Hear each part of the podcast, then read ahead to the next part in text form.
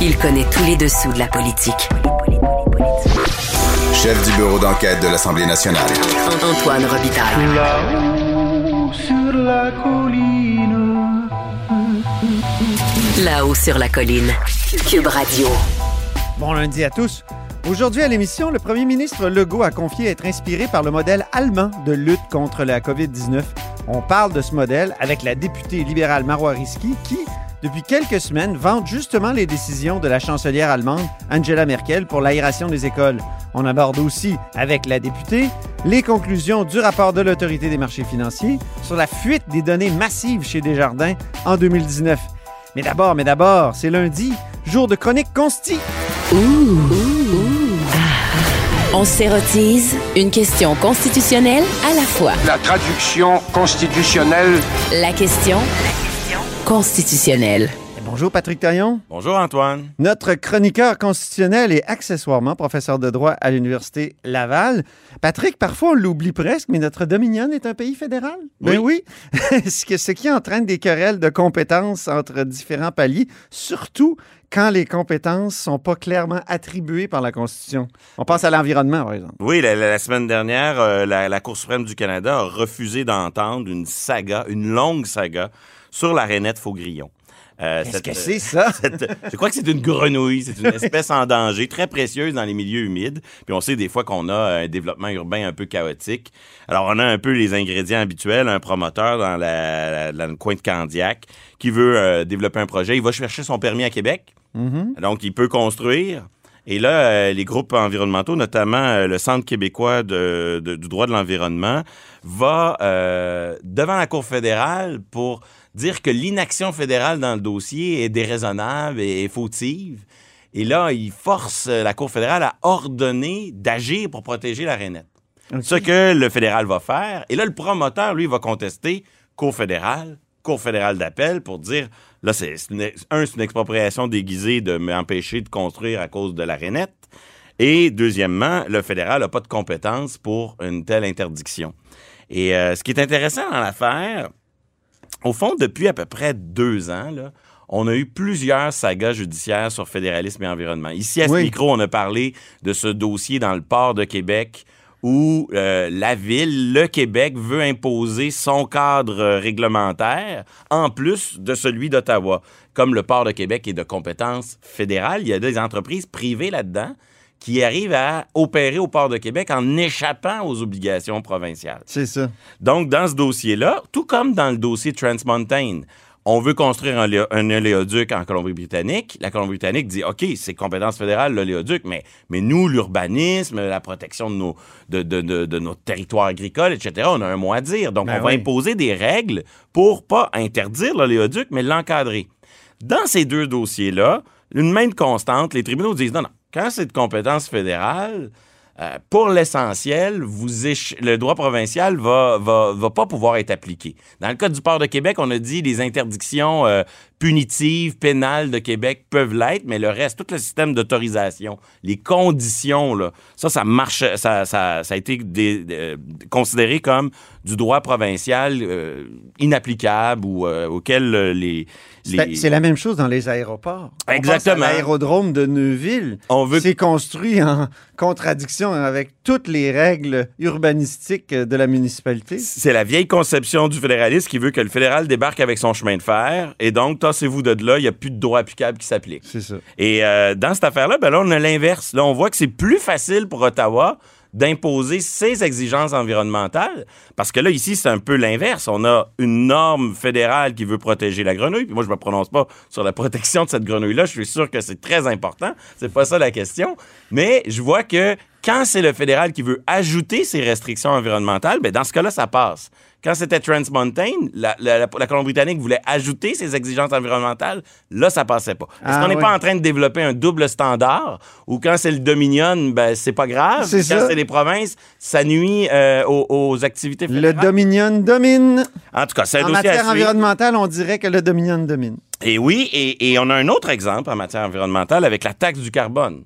Alors, on a vu euh, cette semaine encore une, une nouvelle qui dit euh, bientôt la taxe fédérale sur le carbone s'appliquera au Québec. Or, on avait su au début que le fédéral allait faire preuve d'une certaine souplesse et reconnaître qu'au Québec, on avait notre système de bourse Ben du oui, carbone. il y avait même une espèce de condition qui avait été émise par le fédéral. Si vous n'avez pas de système, nous, on vous impose une taxe. Or, on a un système au Québec, c'est la bourse du carbone. Mais c'est ça. On, a- on est assez autonome pour avoir notre système de bourse. Oui. Mais tant que notre système de bourse fait l'affaire d'Ottawa, et là, ce qu'on découvre, c'est qu'Ottawa, dans son nouveau plan, veut monter le coût du carbone. Sûrement une bonne chose, je ne conteste pas ça. Mais Mhm. sous l'angle du fédéralisme, qu'est-ce que ça veut dire? Ça veut dire, vous êtes autonome tant que vous faiaites ce qu'on veut que vous. ce qu'on- Oui.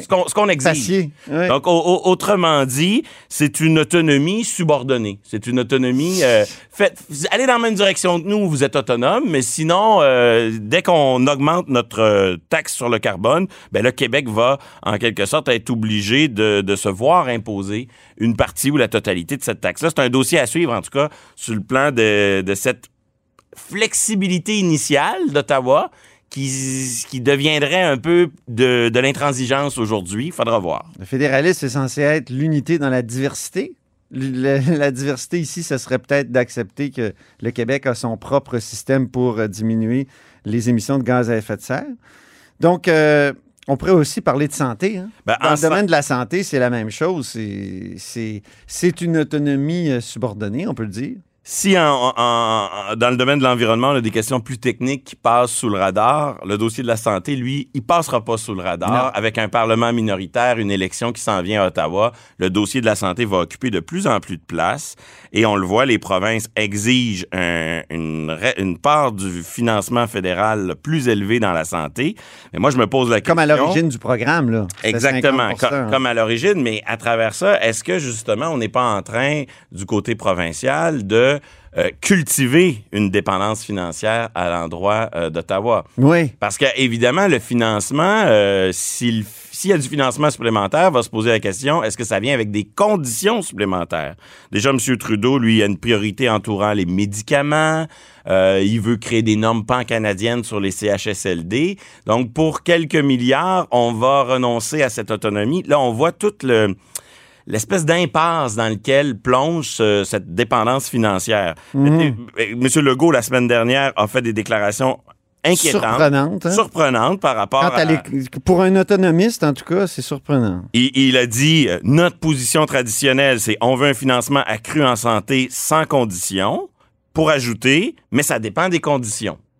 Ben Là, oui. ben, c'est, on revient comme tantôt Donc, il y a des conditions qui seraient peut-être acceptables. Donc, on est prêt à marchander d'une certaine façon l'autonomie. Ça, finit comme, ça va finir comme avec la taxe sur le carbone. Ben Finalement, vous êtes autonome pour faire ce qu'on vous demande de faire et, juste, et tant que vous le faites, vous êtes autonome. Donc, C'est pas du fédéralisme, c'est pas de la, de la véritable autonomie. Ça crée une dynamique où les provinces ne sont que des exécuteurs.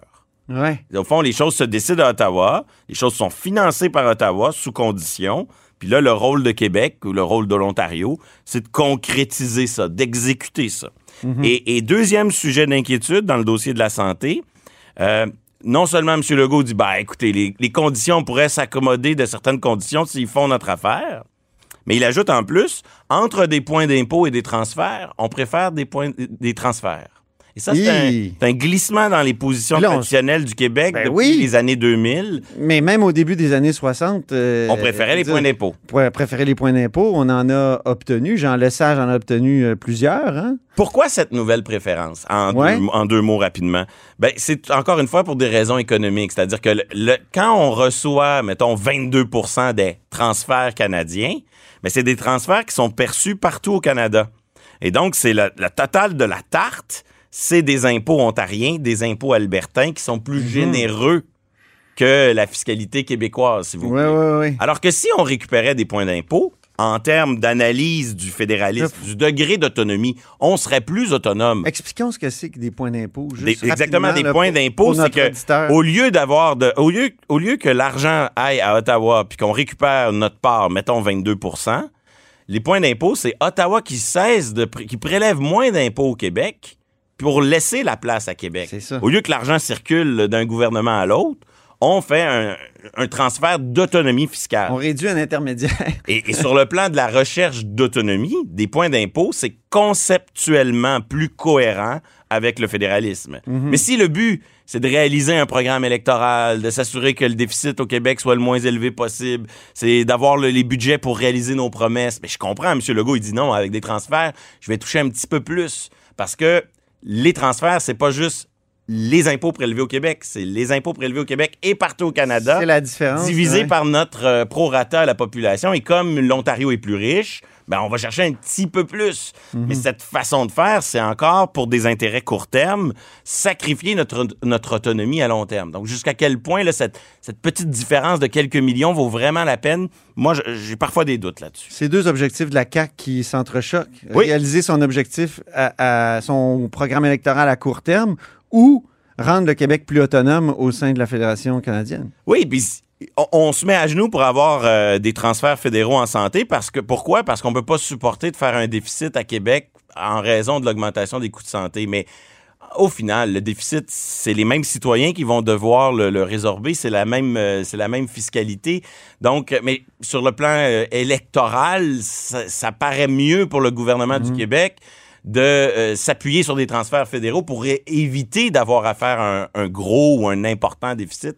C'est pas la première fois que François Legault est en rupture avec un discours sur l'autonomie du Québec. Je pense, par exemple, euh, à son appel à ce que le fédéral finance des lignes électriques. Oui. Et, et ça, ça avait vraiment fait sursauter tout le monde à Québec. On s'était dit, mais voyons, le fédéral n'a jamais financé Hydro-Québec pour aucun de ses projets. Oui, il a donné des, euh, des garanties de prêt à Terre-Neuve pour euh, certains de ses projets. Euh, D'ailleurs, projet ruineux en passant. Mais jamais Hydro-Québec. Et là, François Legault, en début de mandat, c'est ça qu'il avait dit. Il n'en a pas reparlé tellement, mais ça serait une, en rupture avec l'espèce d'autonomie du Québec en matière de développement hydroélectrique. C'est la même chose, c'est cette tension entre le désir d'action, de, de- puis le désir de que les chiffres balancent, là, puis qu'on ait les revenus pour euh, réaliser nos projets, puis de l'autre côté, l'autonomie à long terme du Québec. Il faudrait pas que l'un euh, se joue au détriment de Mhm. l'autre. Il nous reste environ trois minutes. Oui. Euh, parlons de laïcité maintenant, parce que là aussi, il y a une tension Ben, fédérale. Je, je veux dire un mot sur le fédéralisme dans le dossier laïcité, parce qu'on on l'oublie, mais c'est une question centrale. Donc, pour les défenseurs de la loi, euh, l'utilisation de la clause dérogatoire ou de la disposition de dérogation, c'est lié au fédéralisme, c'est la liberté de chaque province. parce que dans la loi 21, il y a une clause. Il y a deux clauses, il y a plusieurs. euh, C'est euh, cette liberté de faire des choix différents, puis on le retrouve beaucoup dans l'expertise produite par Benoît Pelletier. Mais euh, la semaine dernière, comme le ministre rapportait libéral qui est prof de droit, euh, qui est accessoirement prof de droit. à l'Université d'Ottawa. oui, c'est ça. Et la semaine dernière, le Journal de, Mo- de Montréal et le Journal de Québec le rapportaient, a été débattu l'argument des opposants. L'argument des opposants, c'est de dire que la loi 21 serait inconstitutionnelle, non pas au nom des droits et libertés, mais au nom du partage des compétences. Donc, leur argument, c'est que la loi 21 serait du droit criminel déguisé, euh, parce qu'il y aurait dans ces interdictions-là une forme de réprobation morale,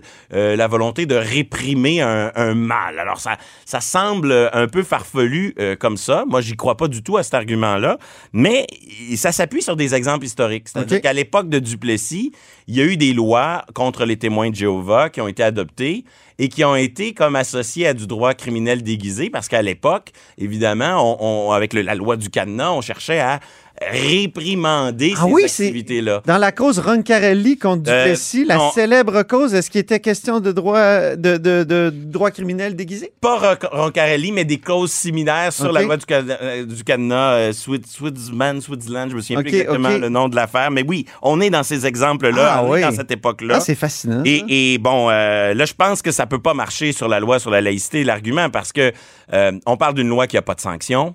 Euh, la loi sur le cadenas de Duplessis, là, visait des, des personnes privées, euh, des commerces, des activités privées. Là, on est vraiment dans le cœur des activités étatiques. C'est comment le Québec organise son enseignement, comment il concilie le devoir de neutralité de l'État, euh, le droit aux écoliers d'avoir un service, euh, des services neutres, la liberté de, de- de conviction des employés aussi. Donc, c'est plus une, une façon d'aménager les droits et libertés dans les services publics, comme le fait la Charte québécoise. Et, et- et la loi 21 modifie la Charte québécoise. Donc, ça va être difficile de montrer que la loi 21, c'est autre chose qu'un complément de, la- de la Charte québécoise. Pour organiser les forme- rapports entre religion et État. c'est ça, ça serait au fond une façon d'interdire et de réprimer une religion en particulier comme le faisait euh, Duplessis. En tout cas, c'est un argument qui est fortement martelé parce qu'en raison de la dérogation, les arguments de droits et libertés sont pas disponibles. Non, c'est Et ça. donc, l'argument du fédéralisme est au cœur de l'affaire. On en parle peu dans l'espace public, mais peut-être que l'affaire va se jouer sur une question technique de partage des compétences. Ah oui, OK.